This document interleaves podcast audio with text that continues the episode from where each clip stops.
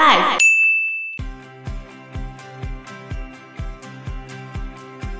可是这些虚假的谢意一直侵蚀着他们的自主权。后来换来的是什么？就是他们的原住民的文化，他们的统治权都不见了。也许他们有一些温饱，可是他们完全丧失了他们的自我，丧失了他们的灵魂，丧失了他们祖先传承的一切。Hello，大家好，我是 Joe，我是 Fana，我是 Anna。其实后来在牡丹社事件，日本出兵台湾的时候。那时候其实 Dokedo 已经往生了，可这一次日本打进牡丹社的时候呢，李先德其实是对台湾采取非常激进的政策，因为他觉得日本可以实现他心中台湾番地不是属于中国的这个理念，然后他竟然是跟美国辞职，后来有加入日本政府，担任日本番地事务局的第二把手。然后他就把他在台湾考察的那些资料啊、地图、港口地图、地层结构啊、番人跟土著的聚落图，全部都提供给日本，还写书为日本的征台行动来合理化。所以其实日本攻打台湾这件事情，有很大一部分是李仙得帮助他的。里面小说有提到说，这其实是李仙德对于蝶妹。移情别恋，心中有恨。小说里，等一下，我觉得蝶妹就没爱他，好不好？嗯，有一点啊，不是啊，我的意思是，不然要怎么去写说为什么李仙德对台湾那么执着的这件事情？哦、他可能就是把他故事写在里面，就是就是为了小说。那小说跟真实情况还是有很大的差别吗？扣除掉蝶妹这件事情之后。其实其他事情倒是还蛮符合史实的，对。但是当然有一些心境的书写，嗯，是作者写的，嗯，所以我觉得其实你整体而言看《傀儡花》的故事的时候，你不会觉得他的人设是前后不一样的，不一样的。他其实有蛮多地方在写着原住民是怎么看待扶老人、客家人、土生仔。然后，扶老人、客家人、土生仔，他们是怎么看待这些生番？他们就叫他们傀儡番啊，什么什么什么的，这样子。嗯、就中间有很多在描述这些不同的民族之间对彼此的看法，还有他们的心境。然后还有写到蝶妹，他们一直认为说，为什么他们就比扶老人低等？就在这边的人会觉得扶老人比较高等。然后再来是客家人，然后再来是土生仔，就是扶老人跟平埔族的混血，然后最低等的竟然是生番或者是客家跟生番的这些混血。为什么混血的地位比那些人还要低等？可是他们其实，在沟通的时候，反而是需要他们这些混血的人才有办法沟通，对，才有办法沟通，对，所以其实，在电视剧里面会变成说，会讲不同语言的人，你的角色会是非常重要的，因为你变成是一个居中斡旋的角色，一个桥梁。对，可是这个桥梁在当地反而是被歧视的。外来的人为了塑造自己的地位，他就必须要建构出我是比较高等的，比如说印度的阿利安人建构种姓制度嘛，嗯，然后后来。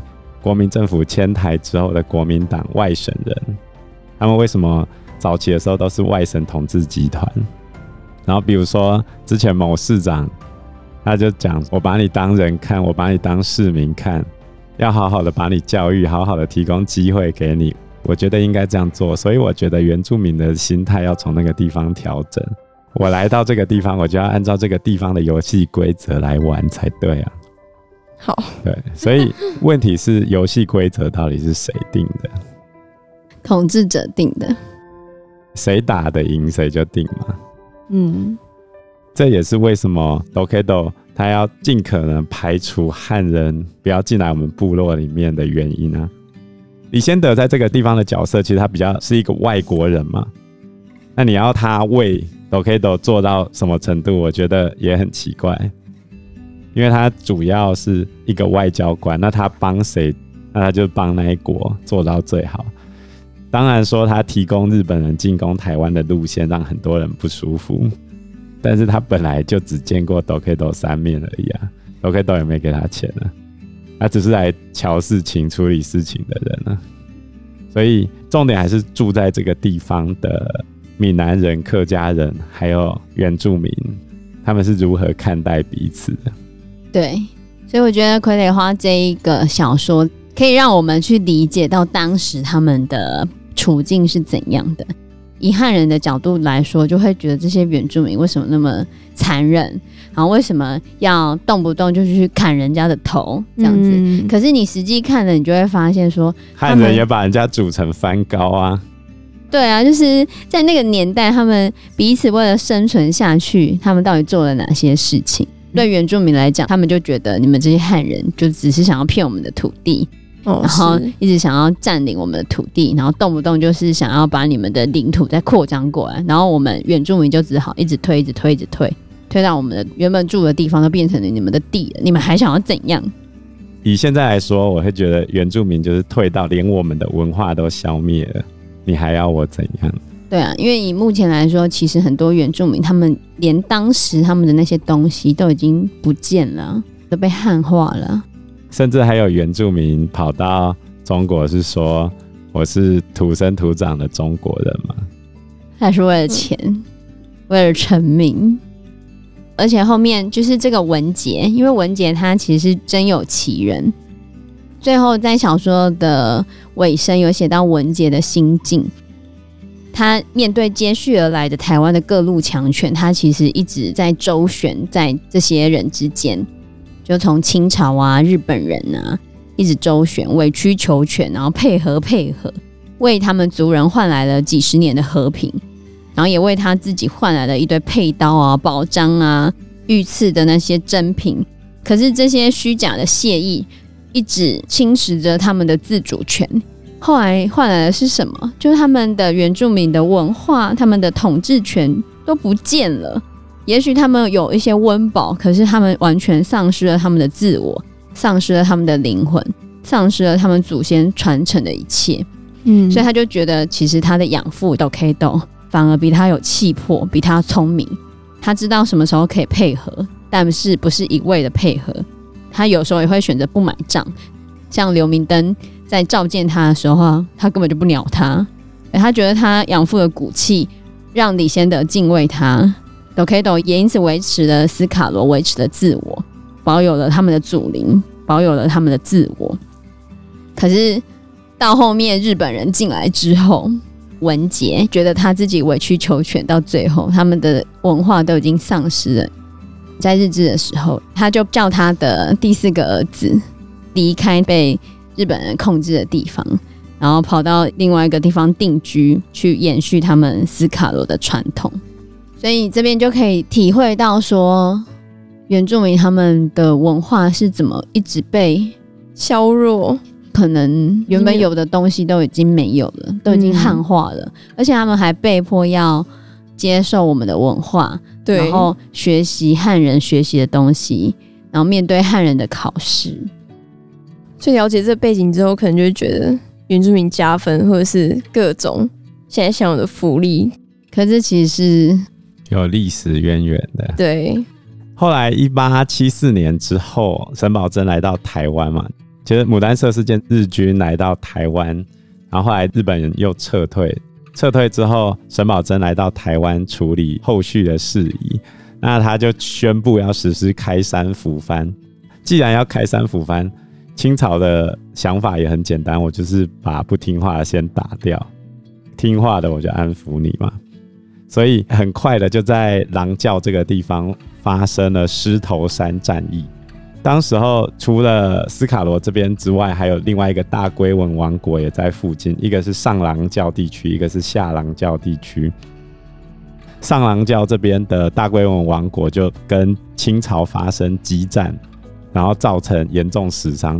不过他最后还是输掉了，他们的总头目在作战中身亡。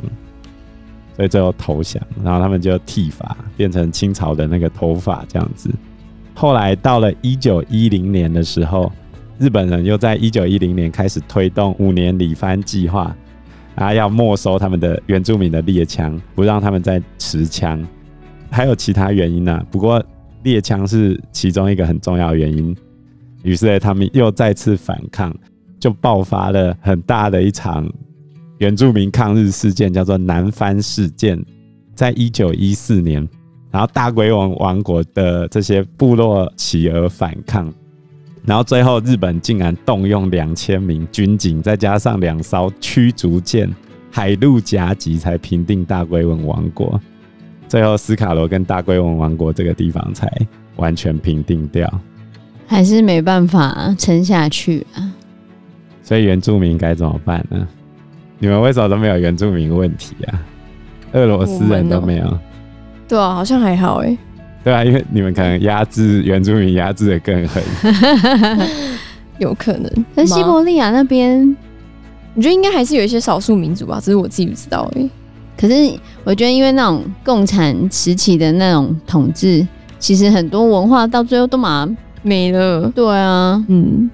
所以从日本人开始皇民化运动，后来国民政府来之后又国语运动。在这样一次一次的不断的淘洗之下，原住民的很多文化就在这里面流失。他们最在意的自主权，走到现在这个地步，基本上很难以维持啊。不过我们政府最近还是有用一些方式想办法维持他们文化的保存。至少我们原住民族已经不是只有九族，已经到十六族了嘛。对啊，来讲讲心得吧。心得哦，可能之前对原住民加分这件事情，或许我也保有一点，就觉得为什么可以加分，而且还加超多的。但这了解之后，就觉得是很合理的一件事情。然后我也觉得这件事情大家应该要知道，要了解他们的过往。不过斯卡罗电视剧被干掉了，超凶的，在最后结尾的部分。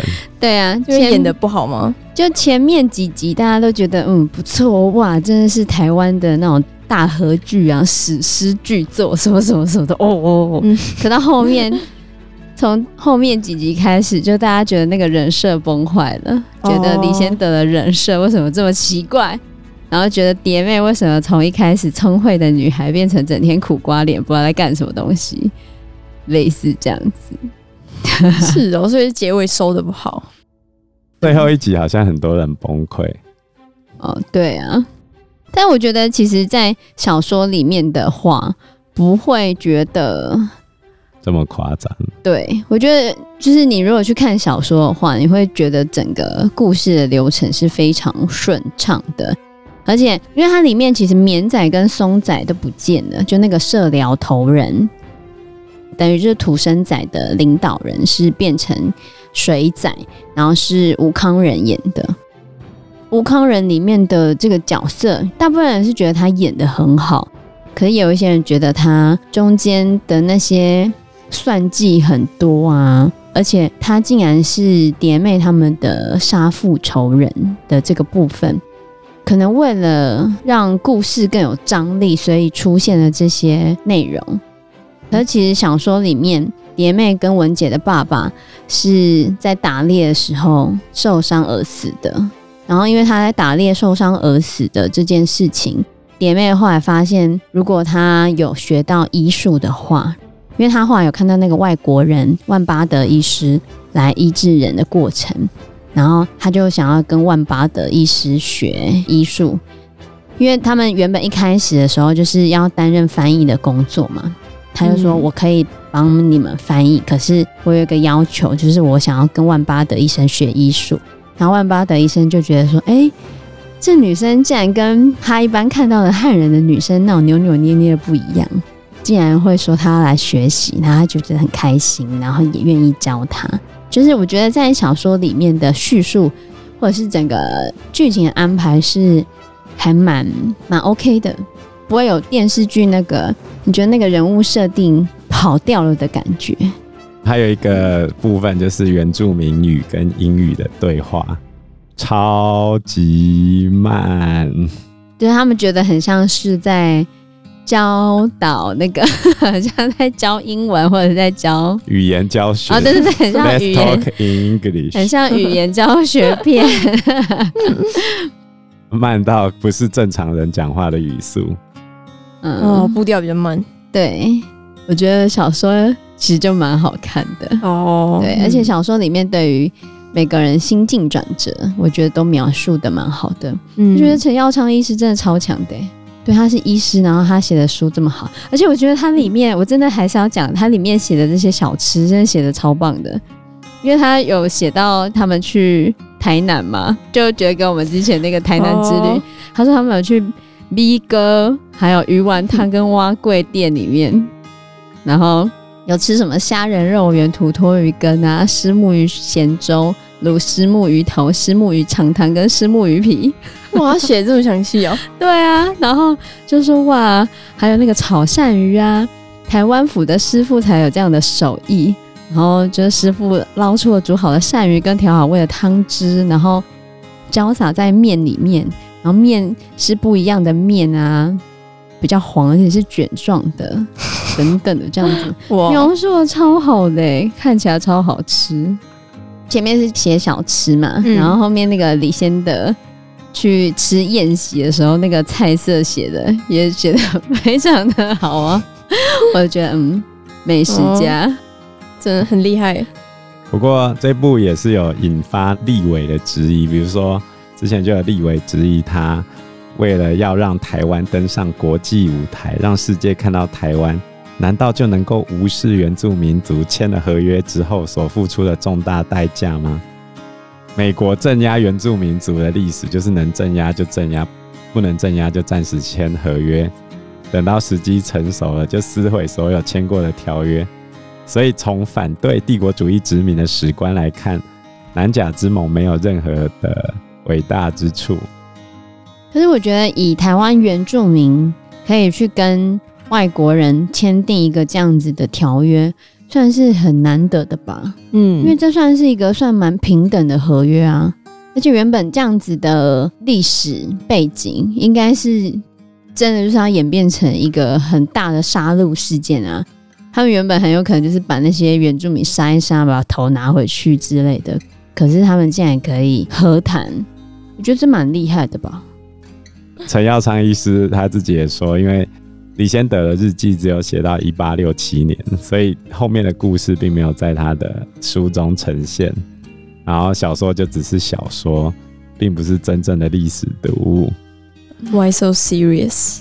对吧？对啊，小说的情节。还是要把它视为是小说情节啊，就不要那么认真。嗯、不过我们尽可能把史实的部分也拉进来讲了。我还是认为说太过钻牛角尖在这些事情上是没有意义的，因为每个人或每个族群都是想尽办法扩张自己的利益，想办法活下来，就是如此而已。对啊，站在。原住民的立场上，当然觉得是汉人在那边蚕食鲸吞他们的领土，然后可是，在汉人的立场上面，他们就觉得他们为了生存下来，他们必须得这样子，就是这样尔虞我诈、勾心斗角啊，不然他要怎么活下来？他好不容易从中国大陆那边横渡黑水沟到了台湾，他就只是想要活下来啊，就是每个人都有每个人的故事。只是我们是怎么在这个土地上面交织出这样子的历史，交织出这样子的生活。所以，我们台湾还是一个很多族群的国家。那之后，我们还会有新的新住民加入。我觉得无论如何，我们应该保持一个开放的心，去尊重每一个人。这也是民主制度的可贵之处。对啊，而且我觉得台湾在多元文化的部分，其实最近已经有越来越进步了啦。对，做得蛮好的。对，早期的时候，你真的还会觉得我们对于一些外籍的配偶，或者是那些外籍的移工，会有很多的那种歧视的感觉。其实我觉得这十几年来，渐渐的，大家都已经越来越放下成见了，开始会越来越去帮助这些。来台湾的这些多元民族，我觉得这也是台湾算不错的地方。不过还是有很多漫漫长路要走啊。不过我们已经比其他国家要好很多了，我觉得，对 吧？我们还是要为这些成就感到骄傲。嗯，是的。那我们这一集节目就到这个地方喽。谢谢大家，谢谢大家，拜拜，拜拜。